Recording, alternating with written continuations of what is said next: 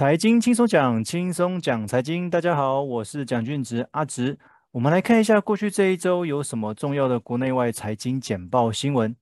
第一则新闻：美国八月份 CPI 指数年增率达八点三八，导致美股持续下探，联准会升息预估三码起跳。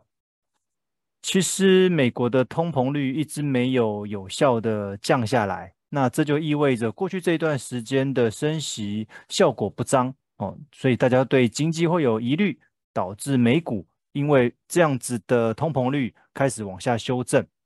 那对联准会来讲，它升息的一个很重要的目的就是要抑制通膨，所以下周的升息哦可能会三码以上哦，因为你今天通膨如果越高的话，它升息的频率跟升息的幅度就会越大。啊，他们也是希望在今年内有办法有效压抑这个通膨，不过目前看起来效果不是那么的好。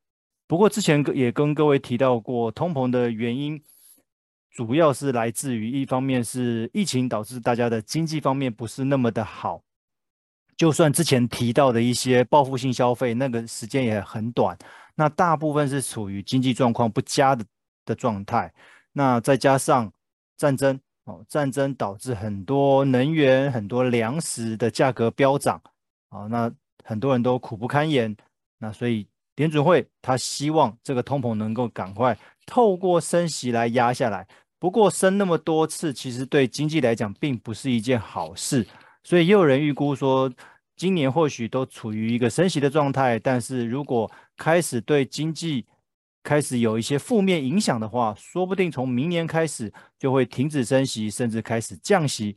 所以，其实二零二三年有可能比二零二二年今年的经济状况来得有更大的一些影响。第二则新闻：美国铁路罢工恐怕缺粮。哦，拜登总统紧急调度。这个新闻很有趣。为什么铁路要罢工？因为通膨的关系。他们觉得他们的薪水不够多，所以他们要透过罢工抗议，希望能够有效来调薪。那也因为调薪谈判不成哦，所以他们要透过罢工好来来持续抗议哦。可是罢工会影响什么？因为铁路说老实话，它并不是单纯的是载人而已哦，很多铁路的运输也有载一些铁矿砂，载一些粮食都有。那这样子罢工一来，有可能影响很多粮食方面的运输。各位不要小看粮食方面的运输受到影响，就会进而影响到后端商品、食物的价格。那这样子通膨又会持续再往下堆叠。哦，所以其实如果因为罢工导致没有办法与有效运输食材，那导致这些商品的价格又飙涨，那通膨当然就压不下来啊。这个不是单纯联储会升息就可以抑制的，所以拜登希望赶快解决铁路罢工的事情哦，让这件事情不要发生哦。就算发生的话，这个天数不要太多，不要让那个影响的层面太大哦，否则联储会怎么升，你的通膨都压不下来哦。所以其实通膨是很多事情综合起来的一个结果。好，再来，美国财政部长耶伦也提到说，今年的冬天油价可能飙涨。这里面有一个很重要的关键，因为俄乌战争迟迟没有结束，那美国预计在第四季有可能针对俄罗斯实施他们的石油制裁。如果俄罗斯的石油被制裁，其他国家，尤其像中东国家的油价，哦，大家就会抢着要，那抢着要，价格是不是就会更贵？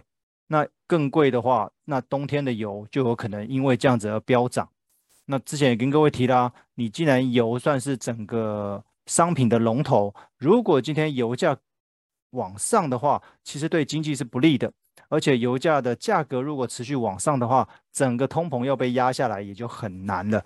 哦，所以我刚刚才会跟各位提到说，其实今年的第四季还是有很多变数，而这些变数都会影响到二零二三年全球的经济表现。再一个，我们到海运这边来看看，海运的价格持续崩盘，美西航线的运价格。跌破三千美元。海运运输哦，如果各位有印象的话，前两年哦，很多人想要当那个航海王，都买航海相关的类股哦，因为航运的价格哦，一直往上飙涨哦，导致股价也上升啊。不过现在股价也回来蛮多的啊。那主要原因之前他们都认为说，如果今年疫情稍稍趋缓了，差不多该结束了，大家都会有报复性的消费，就会买很多东西。那透过海运来运输，所以可能这些航运的那个费用哦会上涨哦。对航运类股来讲，他们的那个营运、他们的营收表现都会比较好。不过现在看起来，就算疫情已经稍稍趋缓，甚至很多国家都已经开放了，不过对民众来讲，这两三年对于他们个人或者家庭的经济来说是影响蛮大的，所以大家都开始缩衣节食。那各个产业呢，其实他们的营运也没有过去预估来的那么好。那既然买的东西变少了，那海运的需求也往下调。那所以这些航运的价格就持续下探，那也就导致航运类股的价格也就往下了哦。所以这个是一连串都是互相有关系的影响，那就表示实际上面的经济表现并不是如想象中来的那么好。接着我们来到欧洲国家英国哦，前一阵子那个英国女王过世哦，不过英国本身的经济有很大的问题，他们的通膨加剧。他们接下来恐怕还会再升息两码哦。其实感觉欧洲跟美国这边的区域或者是国家，他们的升息好像在比赛一样哦。主要原因还是因为他们通膨一直没有办法压下来，尤其英国的天然气、石油哦，还有粮食的价格都受到影响，所以让通膨率一直居高不下。所以他们也是仿照美国，希望能够透过升息的方式来抑制通膨。只是的确。到目前为止的效果并不是那么的好。那如果持续升息下去的话，对经济会有很大的影响，因为你升息就意味着市场的货币是紧缩的嘛。刚刚讲到能源，欧盟二十七国订定紧急能源的措施哦，压制天然气跟电价哦。先前有跟各位提到过，因为俄乌战争的关系，尤其俄罗斯那边哦。目前暂时不供给天然气给欧洲哦，导致欧洲其他国家在电价、在能源的价格上面持续上涨。那对民众的荷包来讲是一个很大的隐忧。不管是民众或者是店家，他们的用电的电费越来越贵了。那当然，有些国家是透过补助的方式，那有些国家是要求这些电厂哦，他们的电费能不能够便宜一点？哦，甚至政府愿意用一些补贴的方式哦，来让这些民众不要有负担那么高的电价哦。但是效果怎么样不确定哦，因为如果今天在第四季的冬季，甚至明年的第一季哦，整个电价、整个能源的价格压不下来的话，那真的二零二三年的经济状况是非常的堪忧啊。好，我们回到亚洲来，进口成本飙涨。日本贸易赤字持续创新高。过去这几个月，我相信有一些朋友都会因为日币相对便宜、日币点贬值的关系，去换了一些日币哦，希望未来有一天观光开放的时候可以拿去日本消费哦。不过没想到这几个月，日本的货币哦对美元哦，他们的汇率持续下探哦，那。日币一直贬值哦，导致日本的进口成本持续上升哦，这个对日本的经济是不利的哦。各位不要忘了，刚刚提到欧美都在升息，其实日本它并没有升息的本钱，因为它的经济状况一直没有好转，他们还是持续在印钞。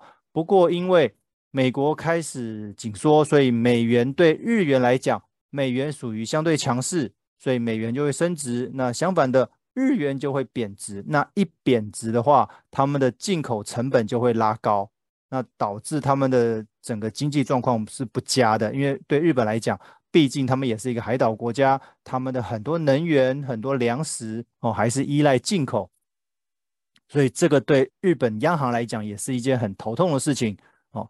大家都在升息，它不仅没有跟上升息的脚步，还在持续宽松日币。哦，那让日币持续贬值哦，所以他们这个目前已经贬到快要是历史记录了。那有没有可能破？其实也不无可能呐。哦，因为过去这两年因为疫情、因为战争的关系，很多经济的上面的记录，过去不可能的，不代表未来不可能。哦，那这部分我们要持续关注下去。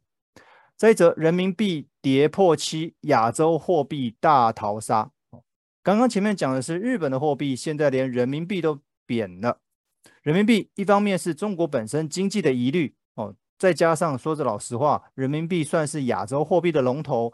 如果人民币都在贬值的话，亚洲其他国家的货币没有跟进的道理哦，大家都会跟着贬哦。各位对最近的那个台币对美元的那个汇率应该很有感觉哦。原本呢还是。撑在三十点多哦，一下子就突破三十一，甚至来到三十一点二哦。那有没有可能往三十二靠近呢？哦，我觉得这要关系到日本那边的货币状况，还有人民币这边的货币状况哦。所以如果下周美元持续升息，而且升的幅度很大的话哦，我们台币这边哦有可能就是持续往三十二迈进哦。那人民币跟日币那也会持续贬值哦。所以其实今年的第四季。其实世界各国的呃经济表现有可能因为货币持续贬值，再加上原本的经济就不是那么好的话，我在双重影响之下，其实真的明年的经济表现可能要再保守一点。好，最后一则回到我们台湾，我们的央行总裁杨金龙警告说，新兴市场面临倒债的危机哦，所以如果各位手上有一些新兴市场的债券的话，可能要留意一下。一方面是因为美国持续升息，哦，升息就意味着其他国家的货币的资金会流出，哦，过去美国因为印钞印了很多，那热钱的在世界各国各个产业到处流窜，但是美国现在升息了，所以资金回流到美国，那从世界各国离开，尤其是新兴市场的热钱持续退出来，那你退出来，一方面会导致这些新兴国家的货币贬值。第二方面就会影响到这些新兴国家的股市哦，所以其实今年下半年的股市上下震荡的那个幅度也加剧了。那主要原因就是因为美国升息的关系哦。那依这种状况，如果因为美国升息，世界各国的经济表现不佳，那到了明年，万一连美国的经济都衰退了，那其他国家的经济怎么办？哦，那所以这部分我们。接下来的经济状况，我觉得我们要谨慎来面对。好，以上资料来源就是各大报的财经简报新闻，希望对各位能有一些帮助。今天的分享到这边，谢谢大家。